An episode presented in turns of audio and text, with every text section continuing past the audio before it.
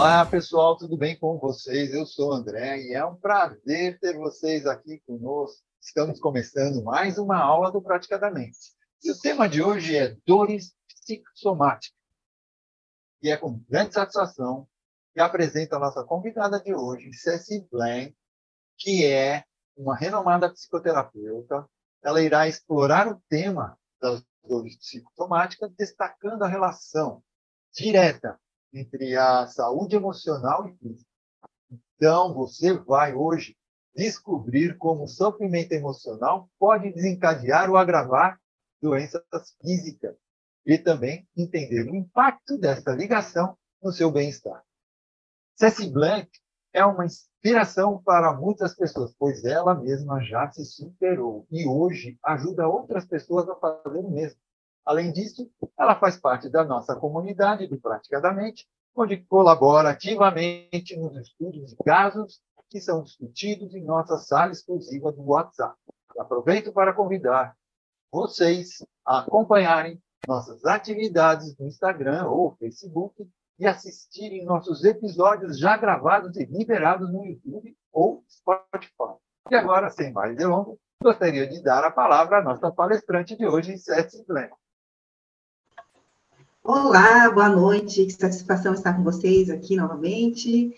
Um, um olá, né, para todos do Praticamente, de, e não sei que horário que vão assistir a gravação, né? Então, bom dia, boa tarde, boa noite para todos. Então, vamos lá, gente. Nossa conversa hoje é sobre psicossomática, tá? E eu vou falar para vocês que ah, o que me fez me apaixonar pela psicanálise foi a psicossomática. Então, vou contar brevemente como que começou a minha história com a psicanálise. É, em 99, eu fiz vestibular, eu prestei vestibular, eu não sabia o que, que eu queria fazer, para onde que eu ia, né? Se eu fosse fazer, prestar vestibular do que eu realmente gostava, que batia o coração, seria com certeza algo ligado a teatro ou dança. Entretanto, eu pensei, não, eu vou fazer administração, administração de empresas, porque daí, de repente, eu posso ampliar meu leque, depois eu faço uma especialização em algo que eu gosto. E no primeiro ano de faculdade, que foi na FESP, Fundação de Estudos Sociais do Paraná, eu tive aula de psicologia, que é para a gente entender assim o desenvolvimento é, humano na equipe, na empresa, como estrutura, né? E para a gente conseguir melhores recursos com as equipes, como supervisão, como chefia. E eu me apaixonei. Tinha uma professora maravilhosa, professora Denise Ferreira, mestre, psicanalista, psicóloga, e assim, do jeitinho que ela foi conduzindo, eu fui me apaixonando. E, e parece que esse tema, a psicossomática, ela, eu, parece que eu sempre tive acesso a isso, e quando ela falou, abriu a minha mente para isso. E desde lá, eu nunca mais parei de estudar a respeito do desenvolvimento humano, e em especial dessa minha paixão, que é a psicossomática. E, então, hoje eu quero trazer para vocês, assim, um, um resumo do que normalmente eu estudei, né? E talvez trazer, assim, na minha melhor intenção, trazer para vocês essa visão que eu tenho, que eu acho, assim, apaixonante. Espero que eu consiga alcançar esse meu objetivo hoje. Então, vou fazer agora a apresentação da tela. Muito bem, vamos lá, então. Então, a psicossomática, ela traz muito a ligação entre o corpo e mente. A psicossomática é basicamente quando o corpo fala, mas às vezes não é só o corpo que fala. Então, a gente vai vendo isso no decorrer do, da nossa conversa, tá? A psicossomática, ela tem uma origem grega de duas palavras, que é psique, alma, e soma, corpo. Um, portanto, a psicossomática estuda transtornos de origem psíquica, emocional, que refletem no corpo, gerando lesões, sinais, sintomas e adoecimentos, ok? Um, a psicossomática é uma ciência interdisciplinar que gera diversas especialidades da medicina e da psicologia para estudar os efeitos de fatores sociais e psicológicos sobre os processos orgânicos do corpo e sobre o bem-estar das pessoas. Veja como é super amplo. E daí nós vamos evoluindo para a medicina integral. O termo também pode ser compreendido tal como descreve Melo Filho, que é um coordenador de artes médicas de 1992, essa frase dele. Em alguns lugares diz que foi citada em 91. uma ideologia sobre a saúde, o adoecer e sobre as práticas de saúde. É um campo de pesquisa onde estes fatos e, ao mesmo tempo, uma prática, a prática de uma medicina integral. Então, aqui, olha, em 1990 já é visto como algo um pouco mais avançado e abrangente, como a gente vê hoje, tá? Mas a psicossomática teve três fases. A gente pode chamar de fase inicial, que é a psicanalítica, que é lá da fase de Freud e dos estudantes de Freud. Intermediária, o atual, né, interdisciplinar. Disciplinar. Entretanto, gente perceba que várias pessoas falam sobre a psicossomática e cada autor, ele altera de alguma maneira a visão, né, do que é a psicossomática. Então, durante a história, embora assim a base seja basicamente a mesma, é, tem algumas algumas estruturas que um autor traz um pouco diferente do outro, e cada um vai aprofundar dentro da sua realidade, dentro do que cada um acredita. Então, antes de Cristo, já, em, em 460, Hipócrates, que é considerado o pai da medicina, ele já trazia nuances muito avançadas, né? Ele foi o mais célebre médico da antiguidade, iniciador da observação clínica. Então, olha, gente, há quanto tempo e, e o olhar, as frases que ele trazia eram muito assim, acima, à frente do seu tempo. Eu até coloquei umas frases aqui porque eu, eu acho assim uma contribuição fantástica para a humanidade, né? É, revela a existência de uma anatomia, outra no ser humano, erógena, imaginária, determinante da experiência do corpo, da saúde e do adoecer. Olha, já nessa época ele já falava sobre isso, não com esse nome de psicossomática.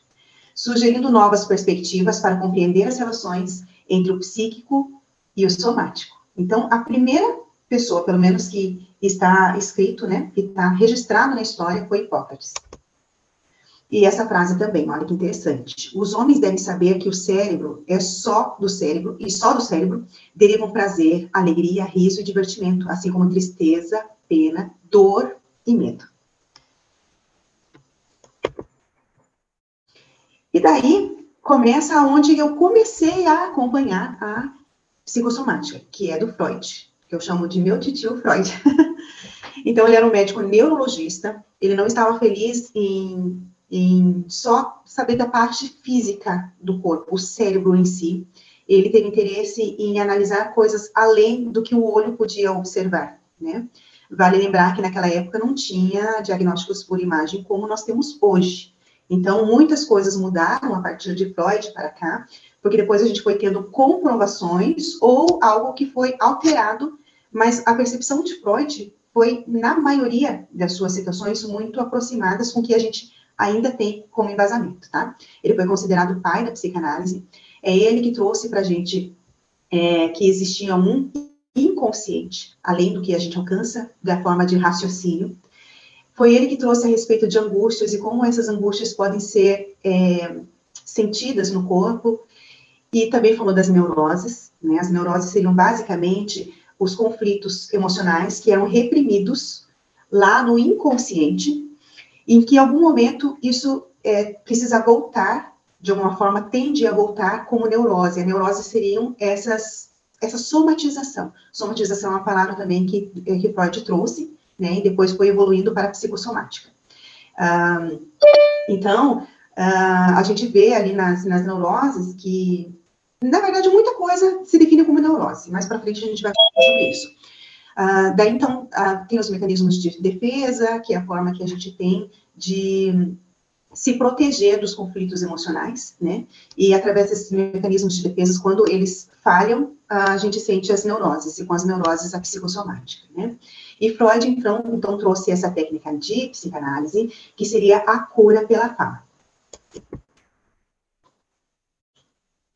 De vez em quando vou dar uma olhadinha aqui nas mensagens, para ver se está tudo certo. Vocês estão acompanhando, está tudo certinho? Então, a referência da psicossomática, que seria a relação da soma e psique, levou ao estudo de histeria, de angústia. A histeria foi trazida por Freud, e naquela época, lá no finalzinho do século XIX, início do século XX, a histeria, ela vem de uma de uma base de útero. Então, a histeria ela é muito relacionada às mulheres. No final do século XIX, as mulheres adoeciam demais. Só que, assim, eram doenças que não tinham muita explicação. Por exemplo, a pessoa, às vezes, ela ficava cega, mas ao olho clínico, ao olho nu, não tinha nada nos olhos da pessoa. E depois, de repente, ela voltava a enxergar. Ou uma parte do corpo ficava paralisada, ou a pessoa começava a ter alucinações e vários tipos de angústias, né? E daí, então, eles perceberam, achavam que era algo específico para mulheres. Depois eles perceberam que é, não era somente as mulheres que adoeciam de doenças de somatização, homens também, em menor proporção. Então, a palavra histeria não era mais, não é mais utilizada, parou de ser utilizada para ser substituída por psicossomática ou somatização. Vamos lá. Aí depois é, vem o Franz Alexander, e ele é um médico psiquiatra, também estudioso de Freud, psicanalista. Ele escreveu várias obras, professor universitário, eu coloquei duas vezes ali. Acho que era para ser outra coisa e eu não atualizei. Pioneiro da medicina psicanalítica, tá? Então, um, e também da medicina psicossomática. Ele conseguiu fazer mais alguns avanços, tá? E isso foi realmente muito importante para nós, porque através dos estudos, das obras, do que ele trouxe, como um aprimoramento já do que Freud já havia trazido, então a gente conseguiu é, um avanço bem importante. Então, olha, veja que o raio-x, que foi o primeiro diagnóstico por imagem, foi em 1895. Depois veio o eletrocardiograma em 1901. Olha quanto tempo depois veio o ultrassom, depois veio a tomografia. Depois da década de 70, aí deu um avanço, assim, isso avanço na medicina gigantesco da psicologia, da psicoterapia, da psicanálise, da neurociência, porque daí algumas coisas que os estudiosos já tinham trazido e que muitas vezes eram refutadas foram comprovadas através de diagnósticos por imagem, tá? E a ressonância magnética, ela avançou tanto, tanto, porque antigamente demorava muito para sair o diagnóstico por imagem, e hoje em dia é tudo muito rápido, e a tendência é que seja ainda muito melhor, né, com o avanço da, aí da tecnologia, inteligência artificial e tudo mais.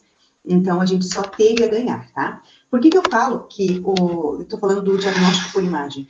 Porque ah, foi necessário, através dessa, da, desses exames, identificar que algumas doenças não eram físicas. A pessoa sentia aquele, aquela dor, sentia aquela, aquele sofrimento intenso, mas não aparecia na imagem. Depois a gente vai ver que, mesmo aparecendo na imagem, mesmo sendo algo físico, é, mesmo assim tem conexão com a psicossomática.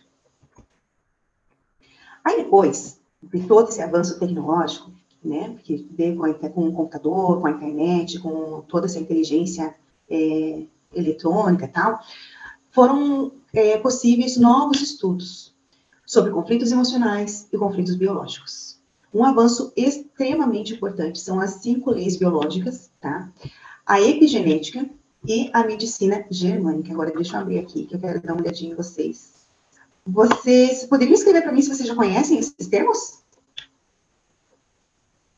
André, já conhece esses termos? As cinco leis biológicas, a epigenética, medicina germânica, é, já ouvi a falar. sim, a Marcinha ainda não, o Dalma as cinco leis não. Hum, muito legal. Então, gente, olha, a partir da década de 80, tem um médico oncologista, o Dr. Hammer, ele, ele passou por um conflito muito intenso. Ele era um, um, médico oncologista, então ele tinha atendido muitas pessoas já a respeito de, de câncer em várias partes do corpo, né? E olha que interessante, ele passou por um conflito que o filho dele sofreu um acidente, levou um tiro, ficou internado muito tempo, é, acho que mais de um mês, é, entre a vida e a morte, mas o filho dele ia falecer. E ele ficou muito mal enlutado, ele e a esposa dele, né? Câncer na próstata. E a esposa dele com câncer de mama. E daí ele deu um sinal nele. Ele falou assim: Nossa, mas por que, que eu sou médico, me cuido, tudo que eu falo para as pessoas fazerem, é, eu, tô cuidando, e por que, que eu desenvolvi esse câncer? Será que esse câncer tem alguma coisa correlacionada com esse conflito emocional que eu vivi com a perda do meu filho? Aí, o que ele fez? Ele convidou muitas, centenas de pessoas para ele estudar os conflitos que haviam acontecido antes da doença da pessoa. Ele convidou outros colegas, também oncologistas, ele criou uma rede de médicos e também contando com diagnósticos por imagem, que a partir dos anos 80 já estava assim, legalzinho, funcionando muita coisa, né? E eles conseguiram mapear que sim, que o corpo fala. E o corpo fala em metáforas. E o corpo fala aquilo que que a, a pessoa está sofrendo, né? Com uma forma de tentar resolver aquele problema, aquele conflito. Então, as psicologias biológicas têm como princípio demonstrar os princípios biológicos que governam todos os processos envolvidos para desencadear enfermidades e doenças em animais e seres humanos. Perceba que é uma base já da psicossomática, porém agora com recursos tecnológicos para conseguir mapear de onde vem tudo isso, né? Tá tudo certo aqui. Vamos lá, continuamos. A epigenética também é a partir da década de 70 que foi inclinado um olhar muito atento sobre isso. Através da epigenética, um organismo pode ajustar a expressão gênica de acordo com o ambiente onde, onde vive, sem mudanças no seu genoma. Por exemplo, experiências vividas pelos pais, dieta, traumas emocionais, tratamento hormonal, podem ser transmitidas para os descendentes part... através da memória epigenética. Então, a epigenética já vai trazer para a gente uma, um conhecimento além da genética. Porque vocês se lembram bem, até hoje, muita gente acha que o que a gente sente, o que a gente desenvolve é genética. Até hoje tem gente que diz que câncer é um, um, uma herança hereditária. Né? E através da epigenética, conseguiu-se perceber que uh, não, que não é, muitas vezes, da genética é do ambiente onde a pessoa está inserida. Então, a partir disso, então foi, foi melhorando ainda mais todo esse conhecimento e que favorece muito a nós, que somos terapeutas, para a gente mapear e conseguir ajudar as pessoas que nos procuram com algum tipo de sofrimento, por conflito biológico e conflito emocional. Mas ainda continua aí é, essa, essa dúvida, né? Eu acho que muitos ainda continuam acreditando que é que é genético e muitos acreditam hoje, né, que não é só genético. Todo mundo nasce com câncer. Vai evoluir ou não, dependendo da, da sua exatamente. convivência, do seu, do, do seu meio ambiente, né? Isso, exatamente. E outras coisas também que são levadas em consideração, né? Por exemplo, assim, ah, uma pessoa, ela tem um problema no pulmão, só que ela nunca fumou. E às vezes ela nem mora numa região que tem tanta poluição assim. Por que, que essa pessoa tem esse problema? Que às vezes pode evoluir para um câncer severo no pulmão, sendo que ela não tem nada na genética, não tem ninguém com câncer de pulmão na família, e ela não fuma, e ela não tem esses hábitos nocivos. Por que, que ela desenvolveu? Sabe? Aí então você vai olhar para a história dessa pessoa. Qual foi o conflito que ela viveu? Que o corpo encontrou a solução através dessa, dessa doença. Que a doença, nesse olhar mais atualizado, a doença ela não é um problema. A doença está mostrando, ela, ela, está tentando solucionar algo que a mente não está conseguindo resolver, que é justamente o que lá atrás Hipócrates falava e Freud falava também, né, da psicossomática. Só que assim, então, é, no, com Freud, ele não sabia, ele não conseguia mapear o que a gente consegue mapear hoje. Né? Eu imagino que a mente de Freud hoje em dia com os recursos que a gente tem, meu Deus, acho que a gente teria muitos saltos à frente né, do nosso conhecimento, porque ele era muito brilhante, coisas que ele não tinha como comprovar. Até hoje, a gente ainda tem embasamento. Muitas pessoas ainda criticam né, a, o jeito que Freud trazia os termos, como ele conseguia é, explicar para as pessoas que a mente dele era muito acelerada. Às vezes ele não conseguia falar a linguagem das pessoas daquela época, né, que muitas vezes eram fechadas, a, mente muito restrita a novos conhecimentos, né? é, muitas vezes até hostilizado na sociedade por conta dessa, dessa visão que ele tinha, dessa forma de tentar trazer o que ele via. Mas muitas coisas hoje, mesmo as pessoas é, falando que ele estava errado, ainda falam, trazem a ideia dele com outras palavras, com outros nomes, mas quando você vai ver, é a mesma coisa. Né? Então, você vai ver, tipo, as cinco leis biológicas é um avanço da psicossomática. A epigenética é um avanço da psicossomática, né? E daí depois a gente traz também a medicina germânica, né? A medicina germânica, então, seria uma forma de solucionar, então, tudo isso que foi, é, que, foi levantado, que foi encontrado como origem. Então, a gente tem tudo para conseguir trazer a pessoa para o caminho da autocura. Tá? Um, então, se a doença não é o problema, então o que é a doença? Deixa eu ver se eu consigo falar já sobre isso, ou se a gente vai para frente. Vou falar já sobre isso. Quando a gente tem um problema, por exemplo, assim, é, puxa, eu já estou numa certa idade, eu sei que meu corpo tem ali um, um reloginho, né? A gente tem um reloginho biológico, eu tenho o sonho de ser mãe. Um exemplo, tá? Eu já sou mãe, tá bom? é, eu tenho um sonho de ser mãe, eu já estou passando da idade, a mãe do corpo está me chamando para ser mãe e eu não consigo engravidar. Eu não consigo engravidar, não consigo. Então, que conflito biológico eu posso ter diante desse conflito emocional que a minha mente não está conseguindo resolver? O corpo tenta resolver, ou seja, daí vem a parte do subconsciente, que também é da psicanálise, né? O subconsciente, ele tenta resolver esse problema. Então, é como se o corpo falasse assim: olha, ela não está conseguindo ter filhos. Será que se a gente colocar mais um útero aqui, a gente consegue realizar esse sonho dela? E a gente consegue diminuir essa angústia? Aí então começa a criar os cistos, começa a criar os nódulos, começa a criar câncer no útero, entendeu? Então é como a doença ela fala, ela vem com uma metáfora. E a metáfora, nesse caso que eu estou falando, é: bom, um útero não está dando conta, então vamos fazer mais um útero, que daí vai dar tudo certo. Aí a gente vai conseguir realizar esse sonho. Ficou claro? Vocês estão entendendo? Legal, né? Olha como o nosso corpo é perfeito. E assim, claro que a pessoa, ela não quis ter essa doença. Ela não quis desenvolver essa doença, este mal. No entanto, de forma inconsciente, é, ela traz comandos para que o corpo tente resolver. Então, a doença, ela é a tentativa de resolução ou ela está falando algo, né? Então, a gente traz a medicina tradicional, que é um olhar atento para o, o, o problema no útero, que está sendo desenvolvido, ou microcistos, ou nódulo, ou cistos, ou câncer, né, com os avanços que a gente já tem na medicina, junto com essa medicina complementar, essa medicina integrativa. Por quê?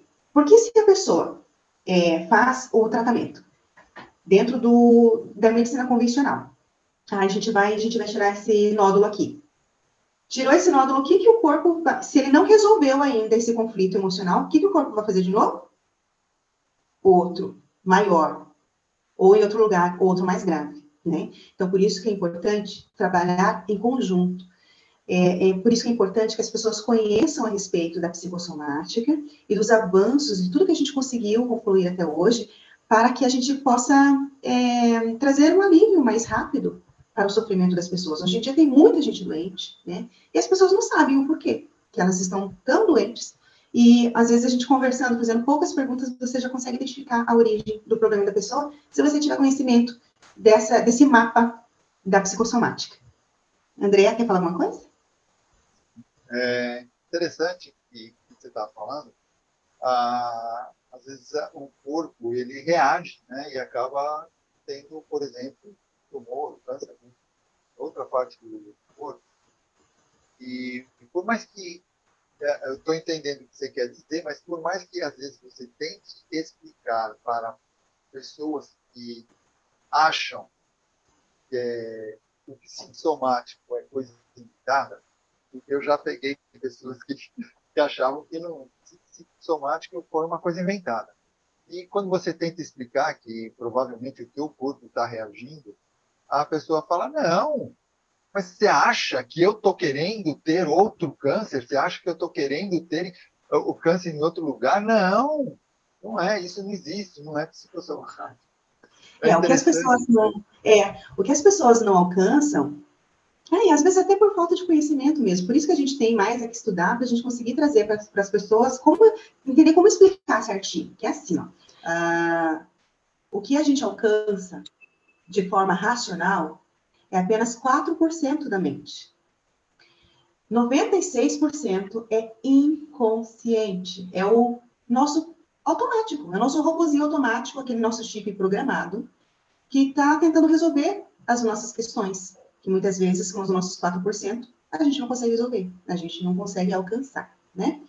Então, quando o Freud falou a respeito do, do, consciente e do inconsciente, lá já na época dele, ele tinha uma, mais ou menos uma ideia que a gente tinha 4% de consciente, é, 10% de consciente e 90% de inconsciente. E daí, com o avanço da neurociência, ainda tem gente que discorda, mas normalmente chega a ser um número de 4% apenas de, 4, de, de consciente e 96% de inconsciente. Então, então, Freud falava que a nossa mente, ela compreende a parte de consciente, mais ou menos, aproximadamente, ele chegou no número de 10%, mas não tinha como comprovar isso, e que 90% seria inconsciente. E assim, olhando, a gente pensa mais ou menos como é o iceberg. Se você olha o iceberg, ele parece enorme, parece, nossa, tudo, todo, ele é maravilhoso, gigantesco, muito maior do que nós.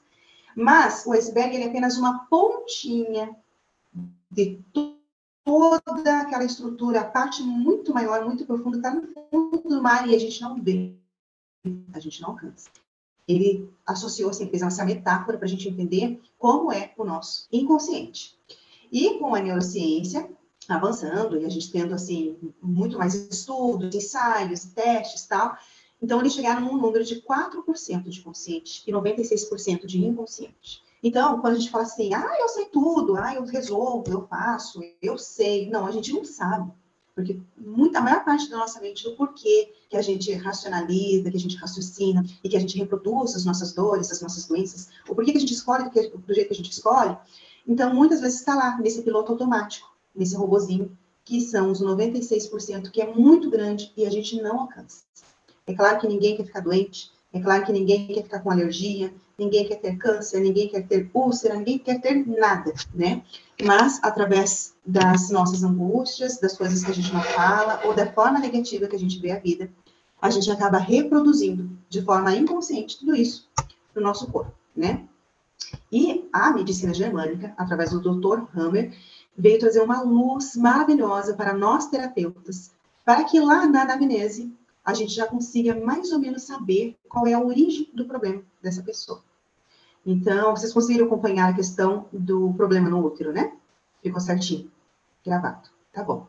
Vocês querem que eu traga mais um exemplo de mapeamento da epigenética? Da medicina germânica? A informação de mais nunca é muito mais. É verdade. Então, olha, eu vou trazer mais um exemplo para vocês é, um, de um atendimento que eu fiz, tá? É, uma senhora, ela, em dezembro do ano passado, ela falou assim, ah, eu tô com uma dor, uma conversa assim, é, aleatória, né? A gente estava fazendo a novena de Natal, e eu fui visitar a casa dela, nem conhecia ela pessoalmente, a gente só se encontrava online, e daí ela falou assim, eu tô com uma dor no meu pé, no meu pé direito, eu já fui, já fui, já fui buscando, né? Porque analista não, não para de analisar nunca. ah, eu tô com uma dor no meu pé, já fiz exame, já fiz raio-x, eu não bati eu não quebrei, eu não torci, tô com uma dor terrível, eu não sei o que, que eu, eu, Quando eu chego do trabalho, eu chego em casa, eu coloco havaianas, melhora, mas daqui a pouco já dói de novo. E de madrugada, durante a noite, é pior ainda. Ela acha que o pior é durante o dia, que ela trabalhava em pé. Então, assim, ó, pela medicina convencional, a solução, a, causa seria essa, tá? Trabalha de pé, você anda bastante, então o problema tá aí. Mas por que que tá só no pé e no outro não? Por que que só no pé direito, né? Aí eu perguntei para ela quanto tempo, ela falou assim, aquela que estava horrível, insuportável, basicamente dela não conseguia nem trabalhar, fazia uns dois meses. E daí eu falei para ela, e o que, que aconteceu há três meses atrás? Que é mais ou menos como a gente faz o mapeamento da nova medicina germânica, sabe? Já estou passando aqui um spoiler para vocês, antes de vocês fazerem algum curso aí. Aí ela falou assim, ah, não, não aconteceu nada demais. Eu falei assim, olha, é algo relacionado com o pé, ele é muito assim da, raiz, a raiz de estar, de querer aprofundar suas raízes, fincar. Então é muito assim, suas origens, algo sobre suas origens. E é o pé direito é assim uma é uma necessidade, é uma busca. Ela queria alcançar, chegar em algum lugar e algo relacionado às raízes. Daí eu fui falando com ela e a gente não estava em terapia formal, sabe? Mas daí a gente foi conversando sobre isso, um papo bem gostoso, e foi. Daqui a pouco ela falou, ai, Cécia, meu Deus. Ela começou até a ficar com os olhos cheios de lágrimas, desde já começou a chorar. Ela falou assim: ah, eu tenho uma filha que ela se mudou para a Alemanha. Ela, Alemanha? Ah, é para outro país, acho que é a Alemanha que ela falou. E daí eu tinha que me despedir dela no aeroporto, há três meses atrás. E, e eu me atrasei aqui no meu trabalho, deu um problema, daí o trânsito muito tumultuado. Quando eu cheguei no aeroporto, minha filha partiu, eu não pude dar um abraço de despedida dela.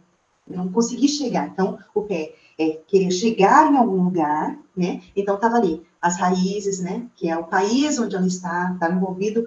É toda essa metáfora, a filha foi embora, ela queria chegar a tempo, não deu certo. Então, nisso despertou a dor no pé, porque ela ficou muito triste. É como se ela estivesse enlutada, né? Porque a filha partiu e ela não conseguia se despedir. Ela sabia que a filha dela estava logo ali, mas para ela é uma distância muito grande, elas iam ficar muitos meses sem se ver, e talvez anos, né? E diante dessa tristeza tão profunda que ela ficou, ela não conseguir, já era triste a filha ter partido. Agora, ela não conseguir se despedir, foi uma dor insuportável.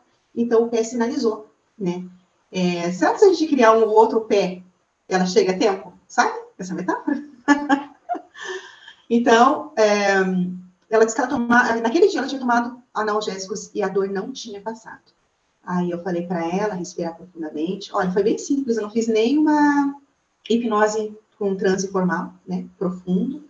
Pedi para ela respirar e para ela falar para o corpo dela, especialmente para o pé, que tá tudo bem, que ela já entendeu, que não deu tempo de chegar, né, mas que a, foi necessário a filha dela ir naquele horário e que ela vai ter a oportunidade ainda de abraçar a filha dela e que tá tudo certo, que ela dá conta de lidar com isso, né? Que agora que ela já sabe que o problema do pé é esse, fala para o pé relaxar, fala para ele descansar, que agora, gente, na hora, a dor vai embora. Ela nunca mais teve dor no pé. Olha que interessante. É tipo mágica, parece mágica, mas não é. É ciência, eu digo que é ciência, porque é um conhecimento que eu tive a oportunidade de conhecer agora. Mas olha, há quanto tempo que os, os autores, os mentores estão trazendo essa informação? Desde lá de trás, né? E chegou aqui, a gente tem mais aqui propagar esse conhecimento para todas as pessoas, para que a gente possa ajudar o maior número de pessoas possível, né? E nisso tem vários outros, várias metáforas que foram mapeadas pelo Dr. Hammer. Olha, se não me engano, parece que eles, eles mapearam mais de 144 mil pessoas. Se não me engano, é esse número. Mais de 144 mil pessoas, vários médicos com muitos exames. E na época que o Dr. Hammer fez tudo isso, ele meio que teve que se esconder, fugir, assim, porque daí muita gente dizia como se fosse, acho que é a indústria farmacêutica, sei lá. É, houve uma perseguição muito grande a respeito disso, né, dessas, dessas ideias todas, mas é, outras pessoas realmente consolidaram, né, todo, todo esse método e viram que é, é muito mágico, assim, quando você consegue associar, eu digo mágico como uma força de expressão, né, que a gente sabe que não existe mágica, é, mas é extraordinário, assim, o poder da mente com a conversação do corpo, e quando você consegue achar a origem, e você consegue que o paciente esteja aberto e propenso a liberar, porque isso também é necessário, que ele consiga liberar ah, isso, porque tem gente não quer liberar, né? A, a dor acaba sendo um. Ai, como que. Um ursinho de pelúcia, né? É aquela dor parceira, e daí a pessoa às vezes ela não consegue deixar ele embora, né? Por ganhos secundários, e por várias outras coisas. Mas quando a pessoa está, de fato, aberta e propensa, sofrendo com aquilo, ela quer resolver, em poucos minutos, muitas vezes, você consegue liberar a pessoa desse sofrimento, né? E expandir a mente dela. A Marcinha está escrevendo, né? Mais uma vez, o autoconhecimento salvando o corpo, exatamente. Quando a pessoa se permite esse autoconhecimento e quando o terapeuta está preparado também com as ferramentas certas, né? Alergias respiratórias, tem qual origem? Hum, muito legal aqui. Então, a alergia respiratória, a gente poderia dizer, por exemplo, é, rinite, poderia ser isso? Ancestralidade, resolveu, all down. Para ancestralidade, porque é o que a pessoa ela tem como metáfora, né? A Java Serasmo. Uhum. Então, a alergia respiratória, vamos falar, por exemplo, da rinite, né? O nariz escorrendo o tempo todo. Provavelmente foi um trauma de assim, hum, isso não está me cheirando muito bem, isso não está de acordo. É, alguma situação que a pessoa sinta um cheiro de morte, ou sinta cheiro de algo que não está de acordo, e ela pode engatilhar este trauma.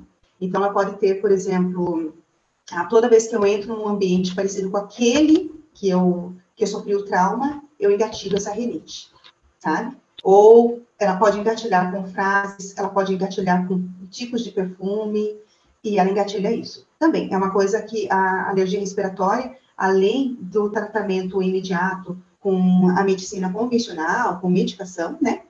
É, a pessoa ela pode sim achar a origem desse problema. É, eu gosto de usar bastante a hipnose com regressão ao, ao trauma, né? Eu pergunto para o subconsciente o que não estava cheirando muito bem. Eu pergunto para o subconsciente, né? Por exemplo, aqui está o André, né? Eu falo assim, André, o André não sabe por que, que ele tem rinite. Ele não sabe porque o corpo reproduziu. Mas o subconsciente do André sabe. Então agora eu quero perguntar para o subconsciente do André: que dia foi esse?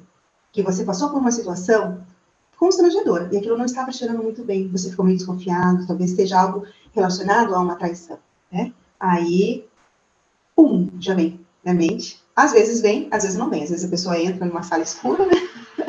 vê tudo escuro, não vê nada, não sente nada, não, não, não consegue acessar. Mesmo assim, você pode ainda negociar com o corpo dessa pessoa, mesmo não acessando o trauma, né? Mas eu gosto de acessar o trauma, porque daí não volta nunca mais. A pessoa entendeu aquilo e coloca no lugar devido que é o passado. Rinite pode ser também choro contido. Olha, hum, hum não sei, acredito que não. A rinite é muito mais relacionado, isso não está me cheirando muito bem, ou isso tem cheiro de morte. E o, o, isso não está me cheirando muito bem, normalmente é mais relacionado a estou fazendo alguma coisa e eu estou sentindo que alguma coisa está sendo feita contra mim, ou que isso pode me prejudicar de uma forma, e eu tô, parece que eu estou sentindo o cheiro de alguma armação, tá? Alguma coisa assim. Mas pode envolver choro contido também, né? Dependendo do tamanho da, ali do conflito emocional que a pessoa está passando, pessoa não pode chorar ali na hora, né? Então, pode sim acontecer. É, deixa eu ver o que mais para vocês, vocês terem como uma ideia, um caso recente também. Ah, uma coceira no ouvido que não passava. Não passava, não passava. Começou a coceira no ouvido, daí começou a, a coçar a garganta, é, coriza, muita coriza, toma anti, antialérgico, remédio para gripe, aí melhora. Passou tudo. Passou a, a, a coriza, passou o desconforto na garganta, mas o ouvido ainda continuava é, coçando, coçando, coçando, coçando, quase dois meses com aquela coceira e o remédio não resolvia. Aí, vamos, vamos investigar, vamos pesquisar o que está acontecendo? Ah, faz, é, faz mais de um mês? Uhum, muito bem. Aí você estuda um pouquinho você sabe que o ouvido esquerdo é quando você ouve palavras muito severas, julgamento muito forte, ou uma notícia que você não queria ouvir de jeito nenhum. É uma situação que, assim, se você pudesse, você desouvia de tão ruim que é. Então, é, muitas vezes é uma crítica muito severa, muito dura, né? Ah, é verdade. Eu recebi uma amiga, essa amiga, nossa, eu, eu fui super anfitriã dela, cuidei dela, que minha casa os dias que ela veio, e daí depois ela fez uma desfeita. Ela falou umas coisas assim que eu não gostei. E eu fiquei assim com o meu corpo todo tremendo nesse dia, Falei também foi desagradável, respondi, mas era uma coisa assim que eu não esperava de ouvir de uma amiga minha. Achou? Falou, fala pro corpo, fala pro subconsciente, ah, então é isso, tá tudo bem então. Agora eu consigo lidar com isso. Eu fiquei muito chateada mesmo, eu não esperava. Mas agora eu já sei que essa amiga não é confiável, já sei que essa amiga é traíra, e agora tá tudo, pode ficar tranquilo, pode ficar aliviado, agora eu já sei lidar com isso. Pronto, a coceira vai embora. Alergia alergia do ladinho do tímpano, que o médico viu, né? Alergia do ladinho do tímpano, tá vermelhinho aqui. Não era, não era, é, como que pode dizer, é, otite, sabe? Não era aquela coisa assim de, de tomar antibiótico, nada, era alergia mesmo. E foi embora. Depois que descobriu o que, que era a origem, né? Muito interessante. Assim, a gente pega a hernia de disco também, né? A coluna, a parte de baixo da hernia de disco, é problema de estrutura e muito em especial a respeito de finanças, quando a, vida financeira não está bem estruturada. E a sensação que você tem que ficar carregando pessoas, L4, L5, você tem que ficar carregando as pessoas nas suas costas, né? Aí você vai perguntando para a pessoa, mas quanto tempo? E quando que foi a crise? Tal, tal. Tem algo relacionado mais ou menos com isso? Daí a pessoa vai contando. Daí você diz para ela, ó, normalmente esse tipo de dor é mapeada por causa disso, disso, da pessoa. Ah, a hora que a pessoa faz assim, ó. Ah, pronto. Já tá, já tá no, no caminho da cura já. Esse respiro dela é como se ela já te falasse pro corpo. Ah, então era isso. Beleza, deixa comigo que agora se resolver. Uh, surdez em pessoas da família. Então, é, daí é surdez de um ouvido, dos dois, do lado direito, do lado esquerdo, é, de nascença. É, é, na minha família. Eu tenho uma, uma. Ainda bem que eu, pelo visto, eu não, não peguei ainda não. Pelo menos, no, geralmente, o pessoal com 40 e pouco começa a diminuir a audição. Hum. É, o avô, a minha, a, a, o meu avô, aí a minha mãe. Eu tô vendo que meu irmão tá indo pelo caminho, porque meu irmão já tá entrando na, ficando meio, né? É, assim, vai, pega, parece que uma, uma, uma, Não é todo mundo, entendeu? Não são todos que ficam. Não são todos, Parece mas é. dá para perceber que é algo que, que vem seguindo a família. É. Olha, aí, Lilian, a gente vai para uma outra questão, que até então, que eu saiba, não tem uma comprovação científica, mas é um estudo que muitas pessoas têm se inclinado para isso, que são os traumas transgeracionais. Na verdade, a ciência já fez estudo com ratos, né? Vocês já, já ouviram falar? Sim, Esse estudo com ratos, da, da, do perfume, do choque lá, né? Uhum. Então, o trauma transgeracional, aos pouquinhos, ele está sendo comprovado, né? Então, pode ser, nesse caso, que seja um trauma de um ancestral. E todos da família estão seguindo como uma lealdade cega, uma lealdade oculta, né? Uhum. Então, muito provavelmente, daí tem que perceber assim, se é os dois ao mesmo tempo, se normalmente é mais o direito. Parece que é mais, que é mais um que o outro, eles, ficam sempre. Aí tem que observar eu, qual. vou observar qual é. é. Vou perguntar, vou ver com a minha mãe. O ouvido esquerdo, normalmente assim, eu não queria ouvir isso. Eu não precisava ouvir isso. Não tinha a menor necessidade da pessoa falar tal coisa para mim, tá? Uhum. E o direito é uma é querer ouvir, querer uma boa notícia, querer uma boa resposta, e a resposta não vem, tá?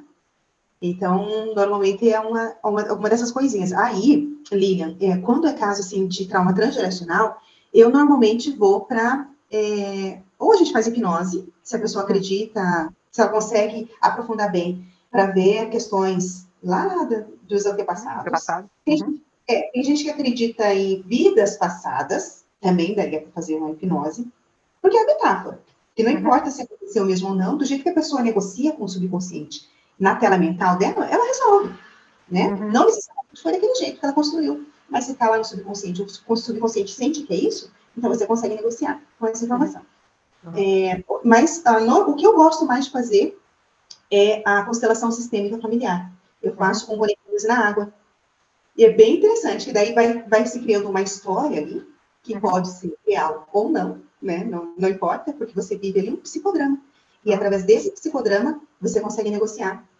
E sendo um trauma transgeracional, conectando toda a família com essa lealdade cega, com essa, esse procedimento, você pode desconectar a todos através dessa força telepática, que daí já é a, para, a parapsicologia do sistema Grisa trabalha muito em cima disso, que daí é a energia que emana, é, é, o inconsciente coletivo do Jung, ou então pode-se dizer que é a ressonância mórfica, uhum. através da energia que você emana, você consegue liberar a todos da família, para passarem para um próximo nível, se estiverem preparados.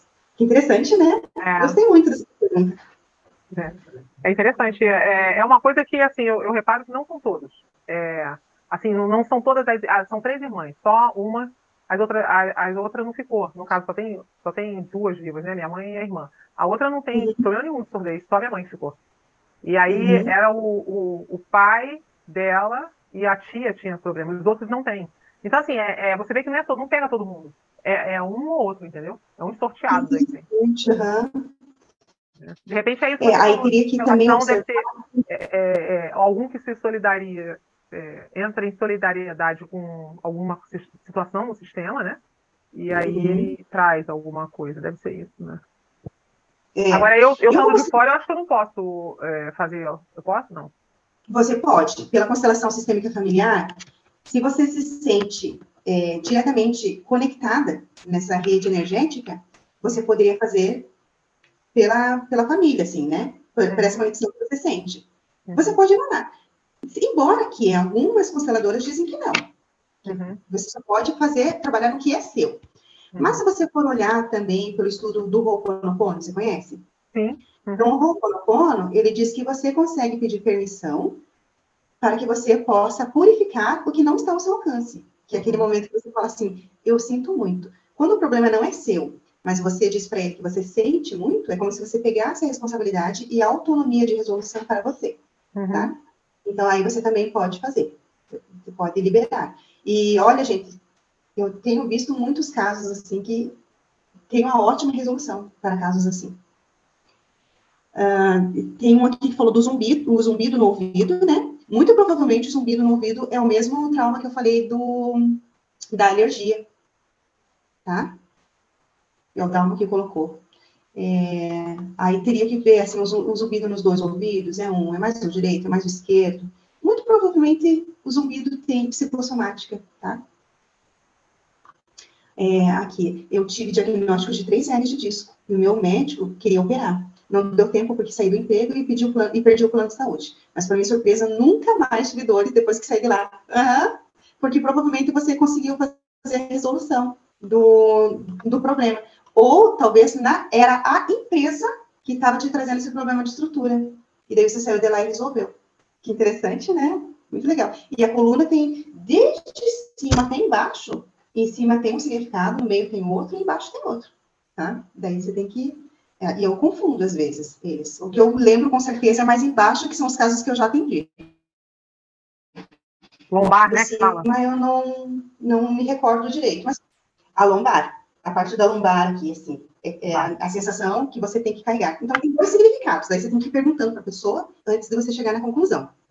É, um dos casos é, é, estrutura financeira, mas também pode ser é, estrutura conjugal com parceiro, problemas com parceiro, ter que carregar um parceiro nas costas, ter que ficar fazendo as coisas, como se fosse uma criança, sabe? Você tem que se sente responsável por ele. Daí pode aparecer também. E daí que no caso da Marcinha podia ser com relação a ter que carregar a equipe nas costas, não sei, alguma coisa assim, né? E interessante que tem gente que tem hérnia de disco e não sente dor. E tem gente que não tem hérnia e sente dor como se tivesse. Então, uhum. porque é a psicossomática gritando aí no meio do povo. e se o trauma é relacionado a uma pessoa e a pessoa não aceita perdoá-la, é possível resolver de outra forma a superação do trauma? É, deixa eu ver se entendi. Por exemplo, a Lilian fez algo. Eu, eu machuquei a Lilian. E eu me sinto mal porque eu machuquei a Lilian. A Lilian não quer me perdoar de jeito nenhum? Seria isso, será? Oi, na, na, na... Eu acredito que é, isso, né? Eu que perguntei. Uh, a questão é assim, ó.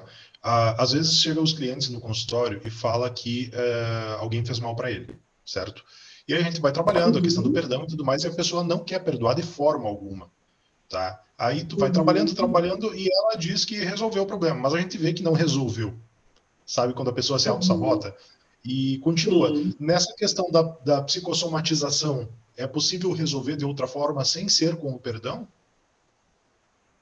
É que se a pessoa ela entender o porquê que ela está com aquele problema, ela praticamente ela já manda um comando para o corpo. É como se ela falasse, nossa, mas o meu joelho está doendo por causa disso. Não precisa mais. Eu já, isso já passou, isso já está no passado. Só dela ter passar esse pensamento na cabeça dela, ela já pode resolver. Mas, se ela está pautada em, um, em uma mágoa, porque ela gostaria que essa pessoa se humilhasse para ela, para daí ela resolver, ela vai estar com essa bagagem pro resto da vida. É, não tem como resolver.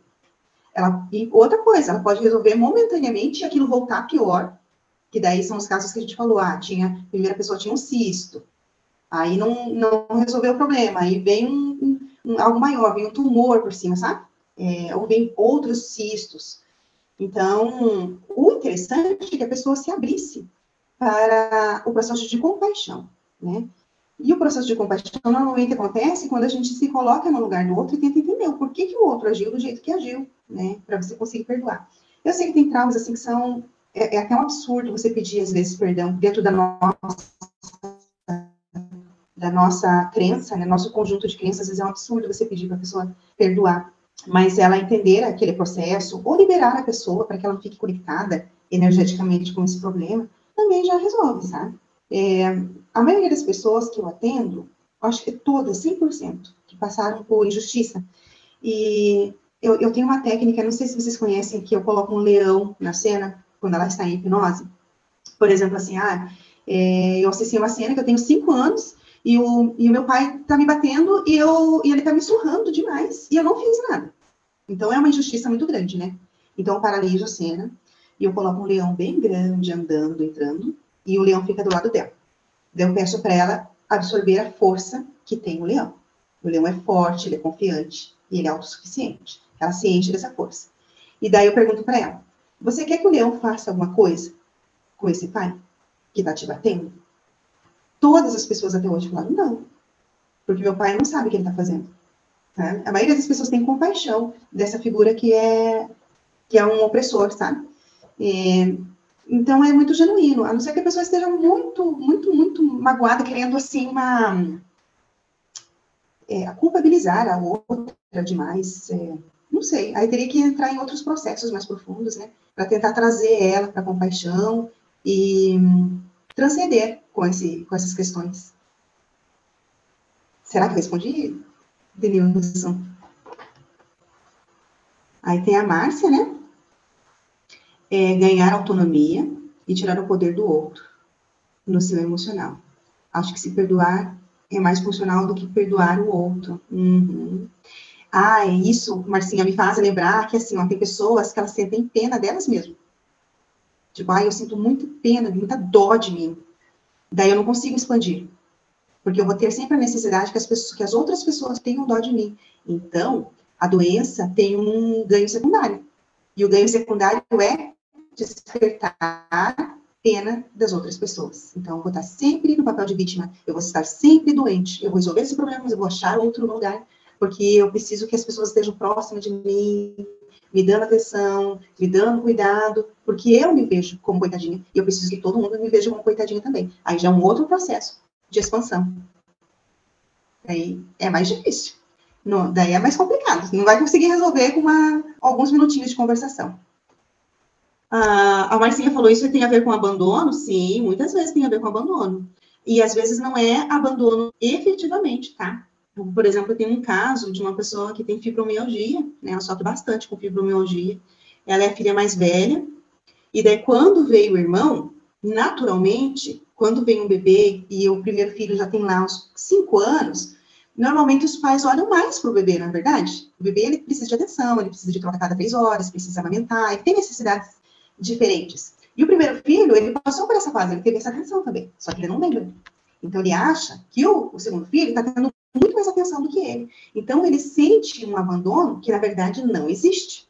Então, você tem que trazer para essa pessoa a verdadeira. É, é, o ponto de vista fixo que essa pessoa criou a respeito da história dela. E ela pode ver por um outro ponto de vista a mesma história. Não é fácil. Tem gente que é muito resistente. Mas às vezes, se você conseguir explicar de uma maneira um pouco diferente, ela consegue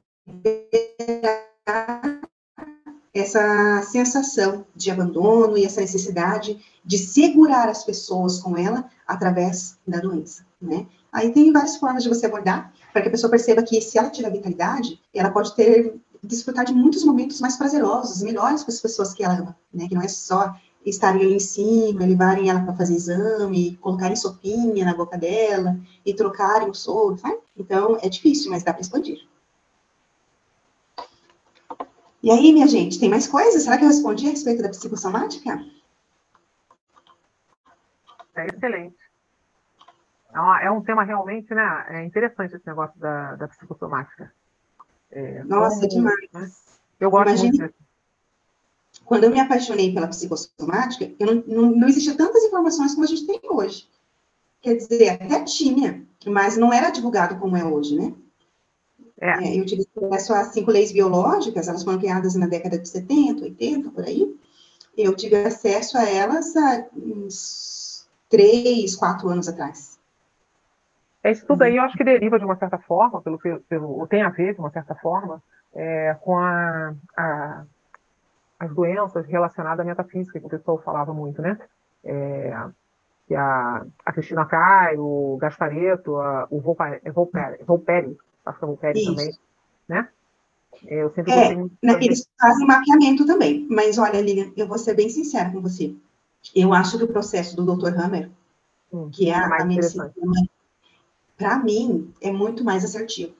Normalmente dá certo. Normalmente dá certo, sabe? E já dos outros, é, parece que não está tão esmiuçado assim. Uhum. É, tem algumas coisas que do Dr. Hammer é uma coisa, ela é outra, assim. Daí, quando você vai tirar a prova, do Dr. Hammer entra melhor no processo. Interessante. A Marcia, a Marcia escreveu, as pessoas que têm perdas de pai, mãe, ou vão parar em casas de acolhimento devem ter fortes resistências também. É, na verdade, gente, embora tenha um mapeamento dessas dores psicossomáticas, cada pessoa tem uma percepção diferente. Né? Então, por exemplo, para uma pessoa, hum, isso aqui não está me cheirando muito bem. É diferente do que para outra, é uma cena diferente para outra pessoa que às vezes tem mesmo, a mesma doença. Né? E a questão do abandono também. Às vezes a pessoa não está abandonada, mas ela sente que está. Porque ela é muito comum, hein? Muito comum demais, né?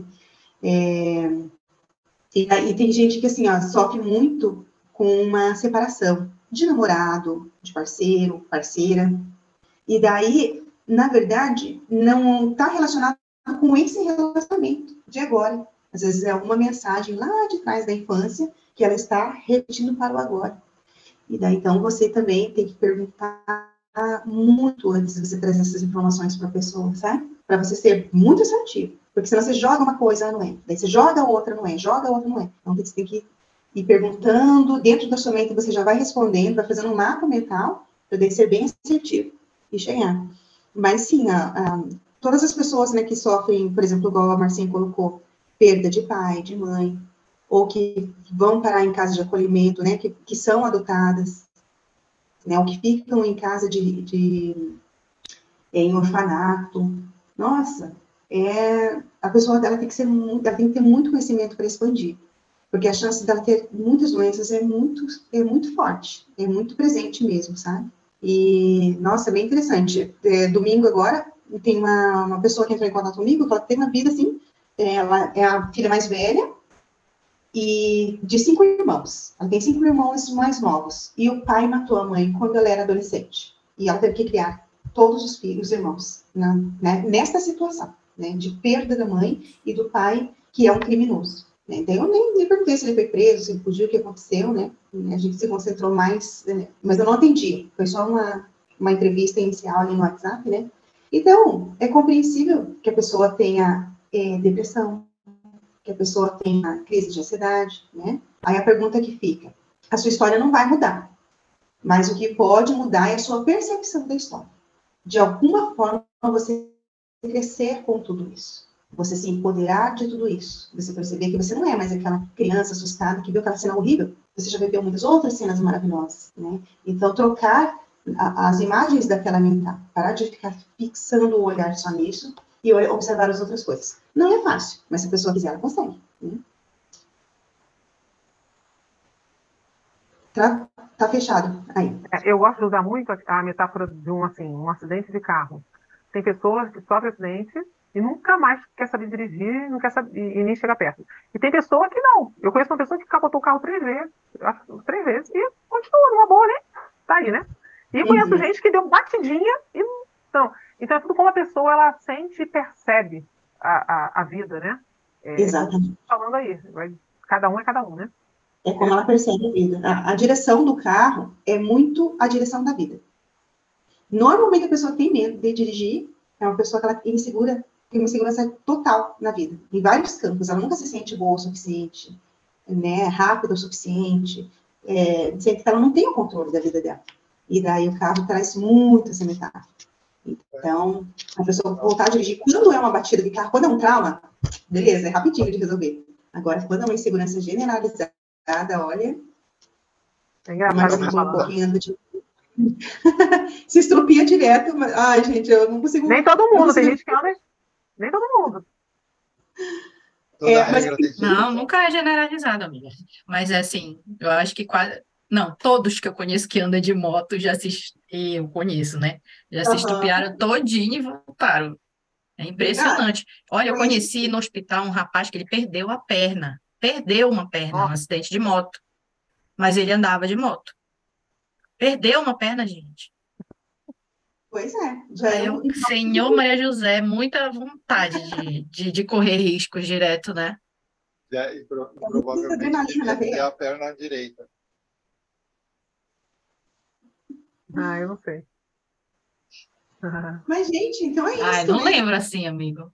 Tu acredita que ele dava um jeito de, de subir uma escada? Ele foi resolver alguma coisa. Ele era marido de uma outra que estava na, na, no hospital, né? No mesmo quarto que eu.